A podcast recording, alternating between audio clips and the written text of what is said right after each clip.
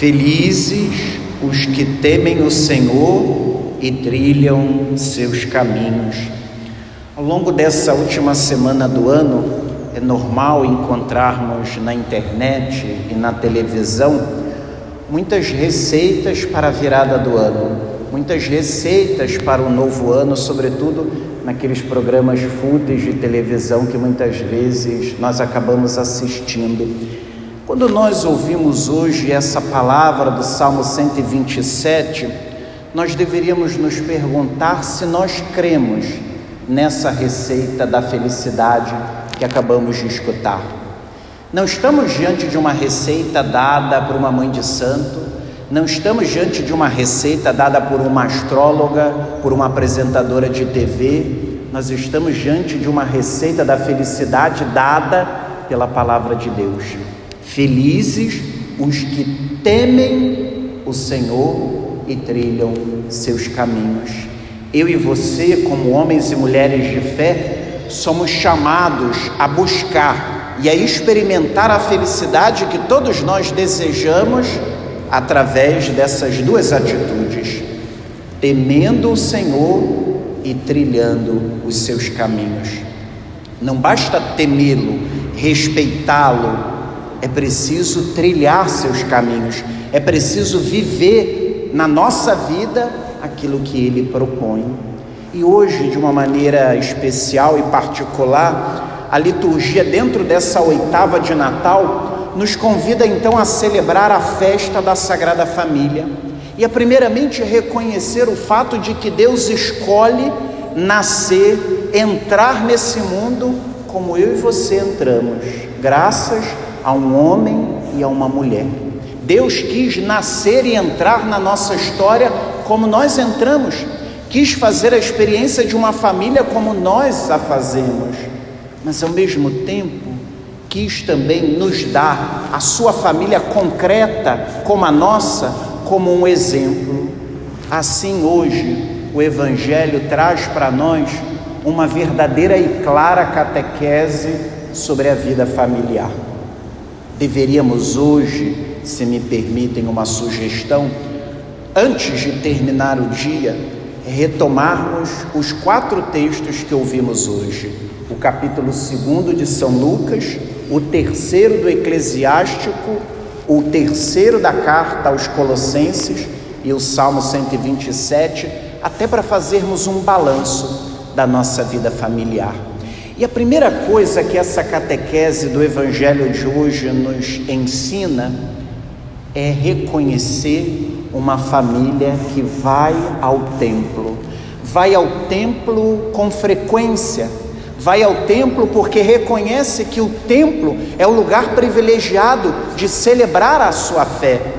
Nós não podemos, meus irmãos, nos acostumar em celebrar a nossa fé diante da televisão diante do computador, do celular, nós somos crentes e homens e mulheres de fé que celebram a sua fé no templo. O templo é o lugar privilegiado de celebrarmos a nossa fé. Por isso que nos reunimos a cada domingo, por isso que nos reunimos quando podemos, todos os dias.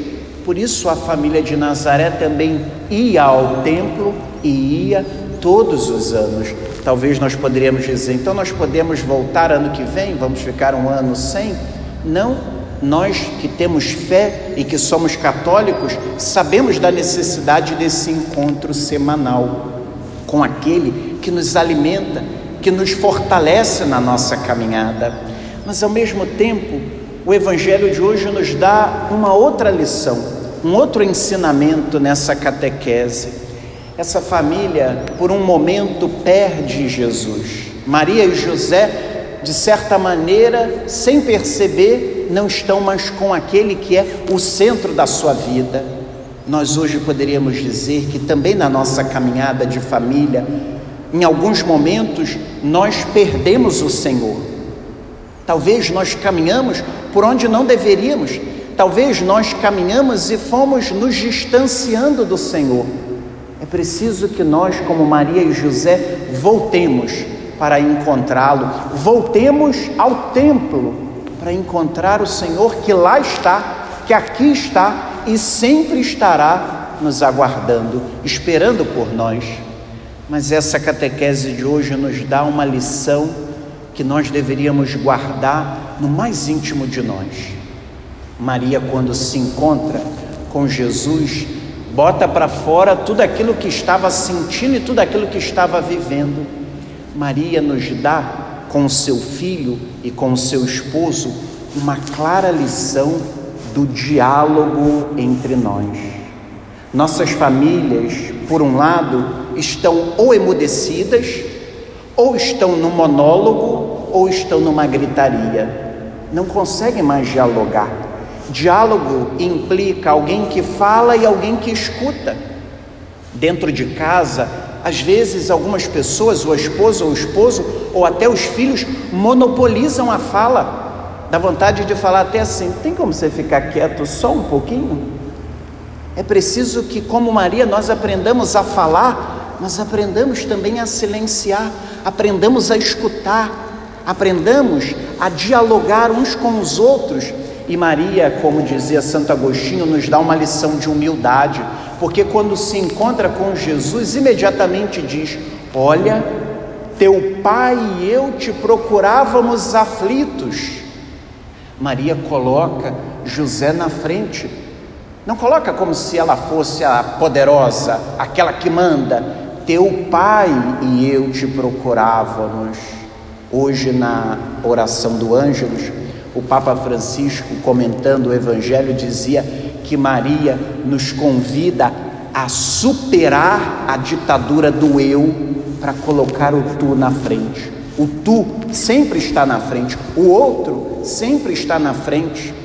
Na nossa vida familiar, quando nós estamos muito preocupados conosco, com as nossas coisas, com as nossas satisfações, nós vamos nos esquecendo do outro, do outro que está diante de mim, do outro que me interpela com o seu rosto, com suas necessidades, e quando eu me abro ao outro, de certa maneira eu vou percebendo que eu estou também cuidando de mim, porque o outro faz parte de mim. Mas o Evangelho de hoje nos convida também a reconhecer, como ouvíamos na leitura do Eclesiástico, esse filho que é obediente aos seus pais a primeira leitura era um comentário do quarto mandamento da lei de Deus: honra teu pai e tua mãe para que tenhas longos dias sobre a terra. Jesus soube ser obediente aos seus pais, mas soube no momento certo também se emancipar deles.